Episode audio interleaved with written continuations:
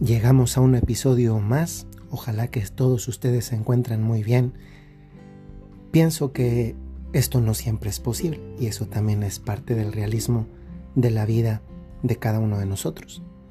A veces hay cosas que uno ni esperaba vivir en un día y que pues por muy animado que uno ande, pues terminan dándole un bajón y a veces de los duros, de los feos, porque uno dice, Señor, pero yo que me levanté con tanta alegría, que, que le puse todo el empeño y resulta que pasa esto, pues sí, a veces las cosas no dependen de nosotros para que estén siempre lindas. Y de hecho, esto me abre pie a, una reflexión eh, que espero que les ayude y que tiene que ver con esto. A lo largo de la vida hay momentos en los que incluso habiendo crecido, mantenido, cultivado una fe, que es una manera de decir una relación con Dios, hay, hay etapas, momentos en los que uno llega a experimentar pues dudas de fe.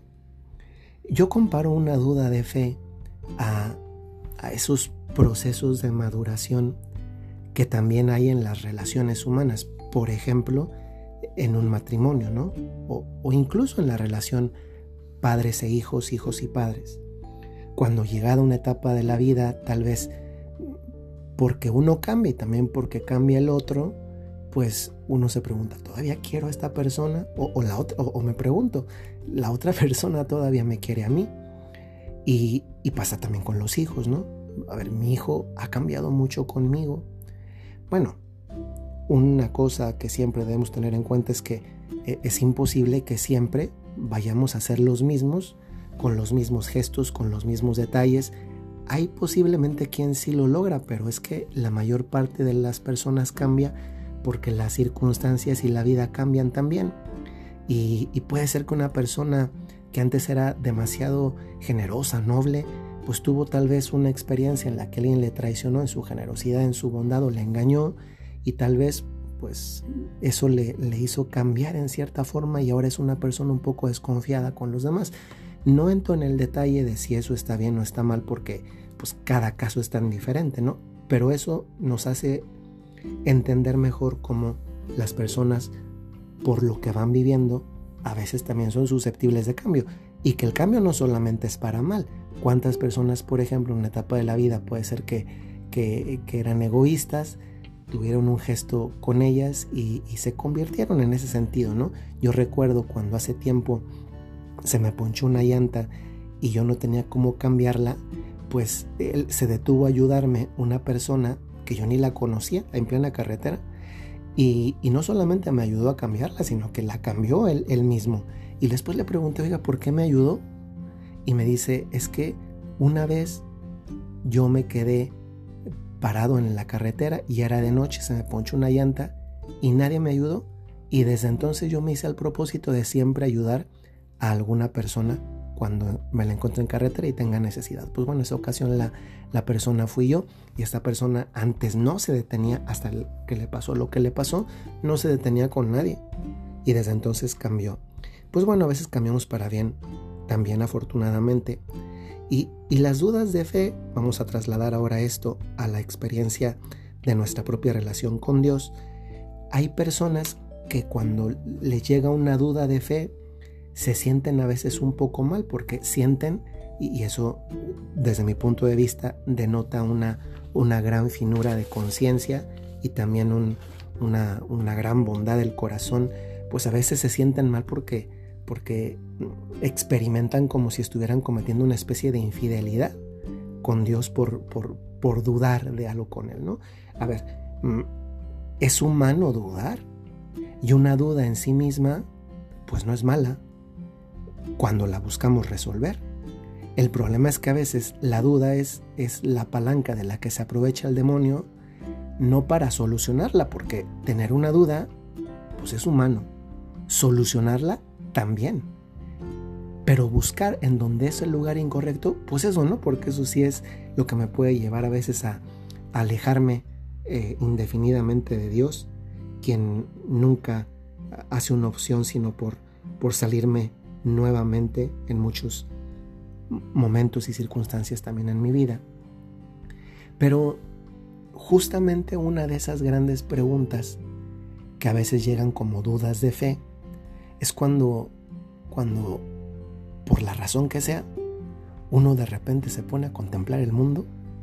A veces bastaría aprender las noticias en un canal de televisión cualquiera y uno ve cómo está el mundo, todo lo que sucede. Pero es que ya dejen ustedes el mundo en general, a veces el, el propio mundo de nuestra propia ciudad, a veces incluso de nuestra colonia. Y, y uno dice, ¿cómo puede ser posible que haya tanto mal? Y hay momentos en los que uno dice, pero si Dios es tan bueno, ¿cómo permite el mal? Y es aquí donde muchos dicen, si Dios existiera, no habría maldad sobre la tierra. Pues miren, la verdad es que si el hombre obedeciera a Dios, no habría maldad sobre la tierra. Y eso es muy diferente. Porque Dios es muy claro cuando nos dice qué no debemos hacer. Vamos a dejar los tres primeros mandamientos, que son los únicos mandamientos que dicen relación directísima con Dios. Los siete mandamientos restantes dicen relación con Dios, pero a través de los demás y de uno mismo. Jesús nos dejó clarísimo, confirmándonos el decálogo, que Dios nos dio los diez mandamientos y cómo eso a veces se convierte en una fuente de gran sufrimiento. Piensen ustedes cuántas infidelidades. La infidelidad es la no vivencia del mandamiento del, del sexto mandamiento en concreto. Quien de repente se vuelve un adicto, por ejemplo, de la pornografía, noveno mandamiento. Quien, pues, asaltando una casa, por ejemplo, termina matando al, al que habita ahí. Una falta contra otro mandamiento, el de no robar. Los chismes tan frecuentes que a veces lo que nos producen son tantos sufrimientos porque rompen relaciones, hacen que personas terminen heridas porque su reputación está herida. Mandamiento tanto de no matar, porque tampoco se mata la reputación, como el de no mentir. ¿Cuántos hijos son causa de sufrimiento para sus papás porque les dicen que van a estar en un lugar y luego están en otro si no los encuentran y no llegan? O el respeto a los padres. ¿Cuántas relaciones familiares lastimadas porque hubo una falta de respeto de diferentes maneras? ¿Qué quiero decir con esto? Es que muchas veces somos nosotros los que, y no Dios, los que somos los causantes de tanto dolor y de tanto mal en el mundo, no Dios nuestro Señor. Desde luego que es más fácil echarle la culpa a Dios porque Dios se queda calladito escuchándonos. También habrá un día en que Dios no estará calladito y que será nuestro juicio final. Pero mientras tanto aquí yo le puedo reclamar a Dios y Dios se queda calladito. Cuando muchísimas veces el mal que hay en el mundo no viene de Dios, viene de las opciones que libremente e irresponsablemente tomamos muchos de nosotros en nuestra vida cotidiana y que, bueno, por lo menos solamente nos dañara a nosotros, lo cual ya sería un gran mal. Pero es que muchas veces termina lastimando a muchos otros. A la esposa, al esposo, a los papás, a los hijos, a los amigos. ¿Cuánto mal? Justamente no porque porque Dios tenga la culpa, sino porque nosotros decidimos no obedecer a Dios.